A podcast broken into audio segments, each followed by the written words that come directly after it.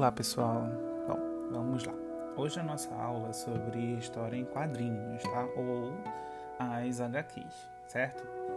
Primeiro eu vou falar um pouquinho o que, são as histórias em quadrinhos, alguns tipos delas, vou falar também um pouquinho também sobre as características também delas, tá? Então vamos lá. Ah, primeiramente, é... que, que são as histórias em quadrinhos, né, pessoal? As histórias em quadrinhos elas são narrativas gráficas compostas por textos e imagens.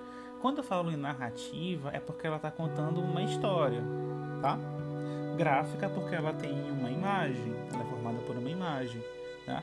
E ela tanto tem textos, que é a escrita, e também tem as imagens, ok? Que são as figuras, tá?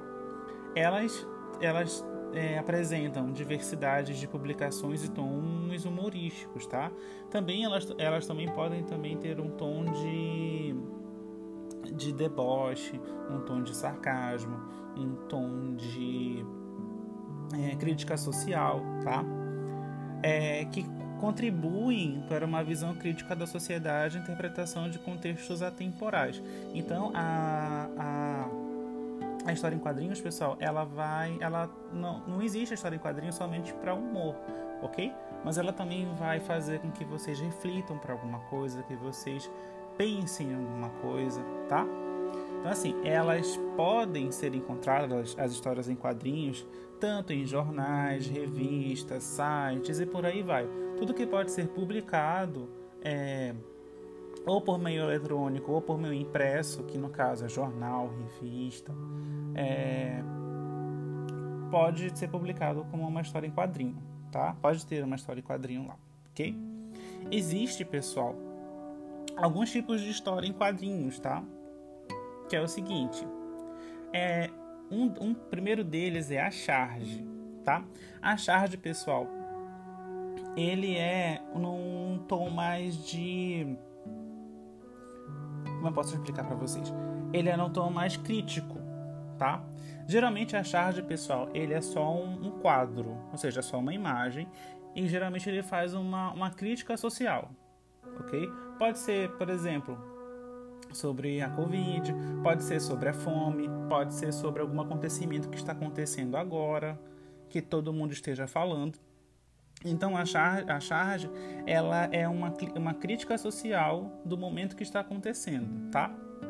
Já o cartoon, que é um outro tipo de história em quadrinho, ele, ele, vai, utilizar, ele vai utilizar da, do humor e da crítica. E ele é a maioria da parte dele é um texto visual.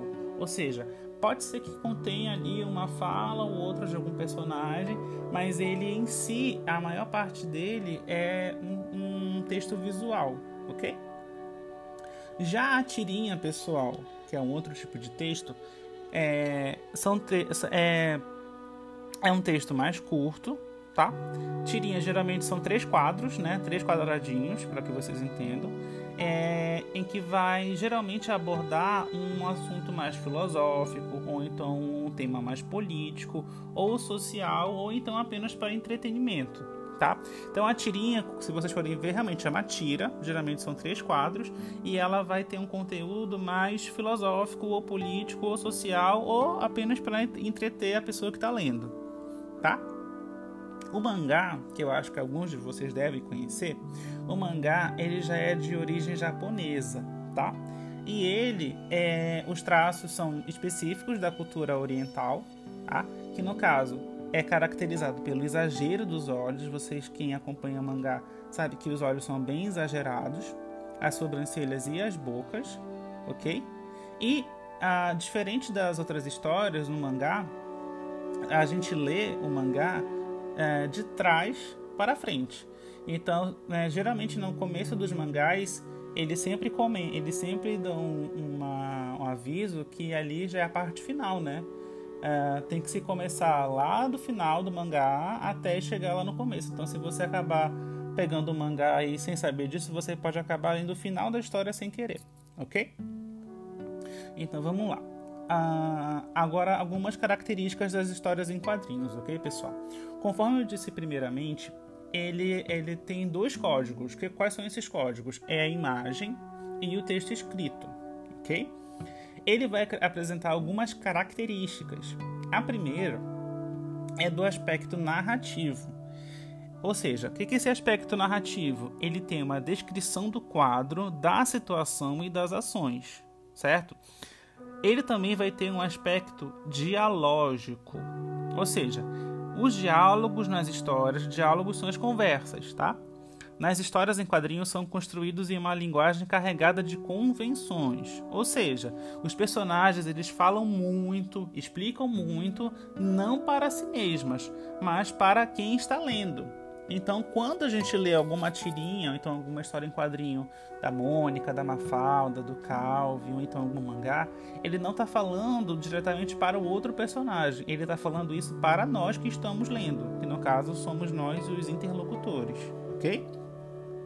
Já os balões, pessoal, eles vão unir duas mensagens e permitem infinitas interações entre elas. Conforme vocês viram no aula em casa, há vários tipos de balões, né? Tem os balões que são o contorno de nuvem, que são os serrilhados, que são os contornos. que tem existe também alguns, algumas histórias em quadrinhos que nem balão tem. Isso tudo tem uma, uma, um porquê daquilo, o porquê que existe aquele balão para aquele personagem. Além também da forma como a expressão facial daquele personagem vai estar tá dizendo a, a fala dele, tá? A, Continuando aí nos balões, pessoal.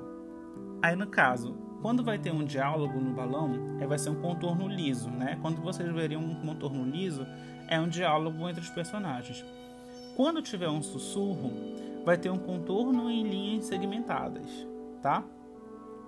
Geralmente, quando tem uma mensagem vindo de um aparelho de rádio, TV ou uma pessoa gritando, o contorno é no zigue-zague, que dá essa impressão que a pessoa está gritando, então está vindo de uma outra fonte aquele som, ok? Então percebam, pessoal, que a, a história em quadrinhos é um texto curto, ele é proeminentemente de imagem é, e texto, não obrigatoriamente tendo tem que haver o texto em si, mas tem que ter a imagem, tá? E tudo vai depender da forma como o autor vai querer passar uma mensagem pra gente.